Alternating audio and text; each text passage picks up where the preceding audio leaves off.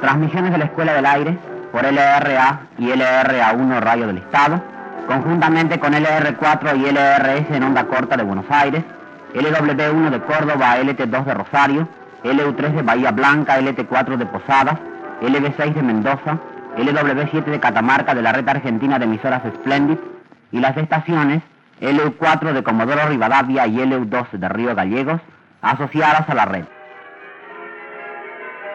Primera parte de Martín Fierro del ciclo Tesoros de la Lengua. Bajo la dirección de Marta Viana y Yago Blas, y los siguientes intérpretes por orden de aparición.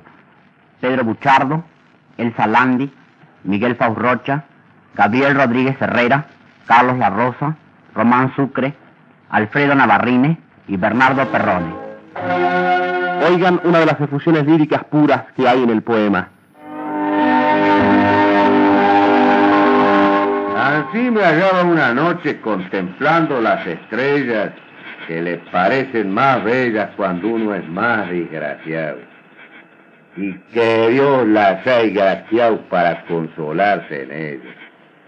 Les tiene el hombre cariño y siempre con alegría ve salir las tres Marías.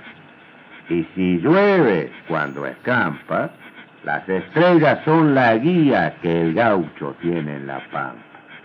Es triste en medio del campo pasarse noches enteras contemplando en sus carreras las estrellas que Dios cría, sin tener más compañía que su soledad y la fiera. Como lumbriz me pegué al suelo para escuchar. Pronto sentí retumbar las pisadas de los fletes y que eran muchos jinetes conocí sin vacilar.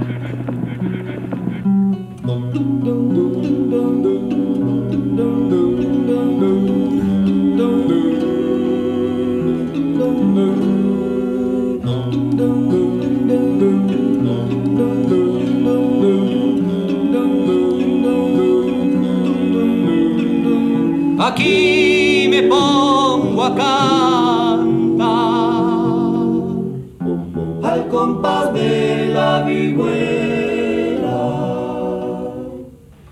que el hombre que lo desvela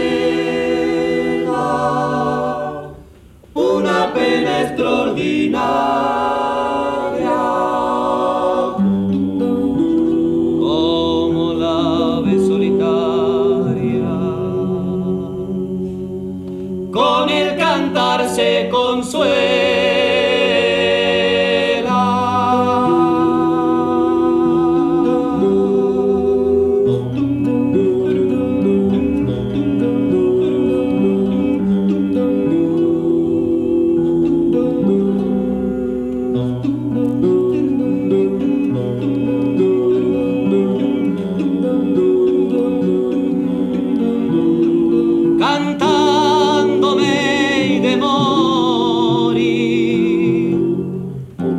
cantando me han de enterrar y cantando he de llegar al pie del eterno Padre. Desde el vientre de mi madre vine este mundo a cantar.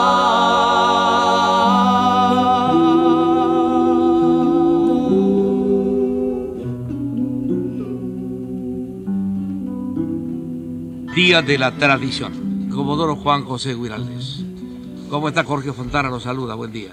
¿Cómo estás, Cacho? Vos sabés el placer que me produce escucharte. Qué lástima los días, que hay que ocuparse nada más que los días. Y qué lindos son las cosas que uno se ocupa siempre. Así es, así es, Cacho. Y en este caso particular, la tradición no es patrimonio de los gauchos. Y la tradición histórica, y la religiosa, y la idiomática. Lo que pasa que la ley tiene que colocarlo en un hombre determinado, con una obra determinada, y se refiere a Martín Fierro porque es una época muy fuerte, muy importante de nuestra historia. Pero cuando dice Nicolás Avellaneda, los pueblos que olvidan sus tradiciones pierden la conciencia de sus destinos. no se está refiriendo a pierar puerta afuera, jinetear potros o bailar chacareras. Se está refiriendo a que olvidan su pasado, todo su pasado, que va evolucionando con los tiempos. Entonces yo miro el cuadro del 22 de mayo de 1810 y por la vestimenta. Vos, Cacho y yo nos parecemos a estos hombres que estaban allí como un huevo un tranvía. Lo que la tradición quiere es que en nuestro espíritu figure los mismos sentimientos que estaban en aquellos hombres. Y en el gaucho lo mismo. El gaucho hoy, comparado con el de principios de siglo, casi parece de otro país. Y no te digo si nos vamos atrás en los cuadros de Palier, que está con calzoncillo cribado, un poncho, un sombrero de panse burro, y ella está moliendo pal locro y, y combinándolo con un mate. Ahora ya no es así, ahora son distintos. Pero sí, ahora tomo al otro autor. Lo agarramos a Ricardo. Cuando Fabio Cáceres, que hasta entonces ni sabe que se llama así pobre, es el bacho, es el hijo de nadie, le entregan la carta en el penúltimo capítulo y lee Señor Fabio Cáceres y ahí descubre el drama de su vida, es hijo natural del estanciero Fabio Cáceres y de una puestera y hereda una estancia. Lo mira don Segundo y le dice, entonces yo voy a dejar de ser un gaucho. Y don Segundo le contesta que si sos gaucho en de veras no has de mudar porque donde quiera que vayas irás con tu arma por delante como madrina tropilla. Bueno, en todas partes hay gauchos, que se visten de bombachi y botas y gauchos como vos que no se visten de bombachi y botas. El gaucho ni es una vestimenta, ni es una forma de pialar, ni es una forma de realizar ninguna destreza. El gaucho es una forma de ser, de portarse, de conducirse. Y es el alma del, del argentino. El argentino tiene mucho de gaucho en sus virtudes y quizá incluso en sus pequeños defectos. Vos sos un gaucho matrero. Vos mataste un moreno y otro en una pulpería. Y así está la policía que viene a ajustar tu cuenta. Te vas a hacer con las 40 si te resistí hoy día. No me vengan con relación de disjuntos. Esos son otros asuntos. Vean si me pueden llevar. Que yo no me entregaron que vengan tuitos juntos. Salva la En apuro. En adelante le juro ser más bueno que una mala. ¡No! ¡Ya no te queda esperanza! Al terminar la lucha con la partida, Cruz y Fierro van a despedirse. Yo me voy, amigo, donde la suerte me lleve. Y si es que alguno se atreve a ponerse en mi camino, yo seguiré mi destino. Que el hombre hace lo que debe. Soy un gaucho desgraciado, no tengo donde ampararme, ni un palo donde rascarme, ni un árbol que me cubije. Pero ni aun esto me aflige, porque yo sé manejar. Amigazo, para sufrir han nacido los varones.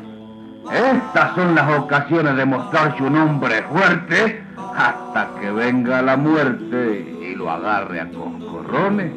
A mí no me matan mientras tenga el cuero sano.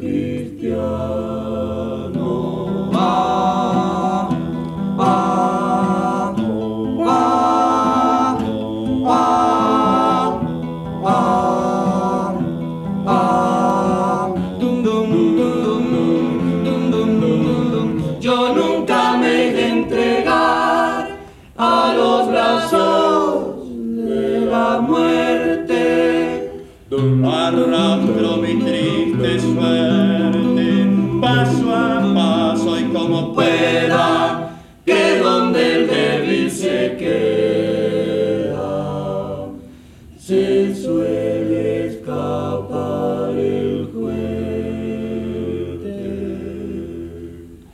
El argentino tiene mucho de gaucho. Es hospitalario, le gusta meditar, a veces le gusta andar solo. Prefiere no pelearse porque la pelea entre los gauchos termina a veces mal. El propio Martín Fierro porque escribe la vuelta. Escribe la vuelta para arrepentirse de haber sido tan alzado y malo en la primera. Él es el primer arrepentido. Yo suelo decir que La Vuelta, libro que escribe seis años después de la ida, es su reconciliación con Sarmiento. y busca incluso la payada con el moreno, que es el hermano menor de aquel moreno que mató en la ida. A ver si los que son amantes de la tradición, que no saben que como dice muy bien Norberto Raz, de la tradición hay que tomar el pasado usable, creen que de Martín Fierro hay que sacar en conclusión que hay que ser un cuchillero, matar a un negro en una pulpería y hacerse perdiz con el sargento Cruz, desertor de la policía.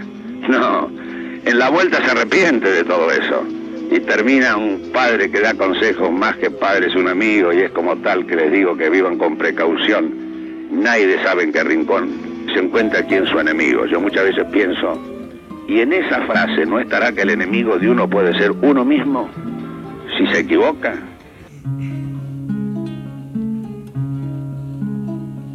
Y ya con estas noticias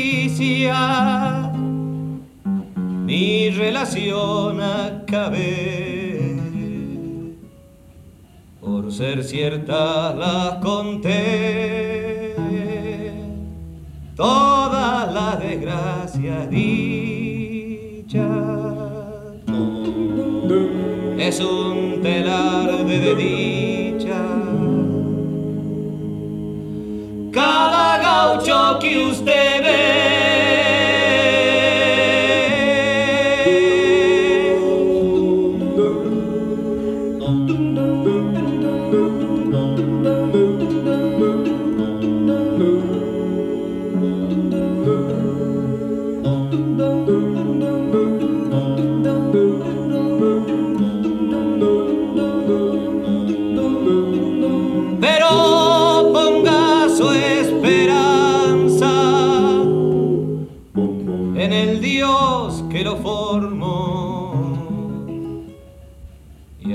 me despido yo, que relataba mi modo.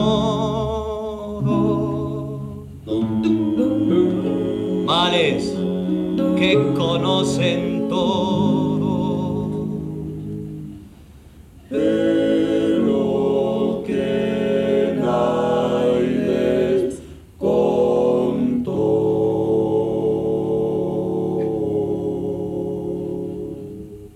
Contenidos y memoria histórica. Radio Nacional.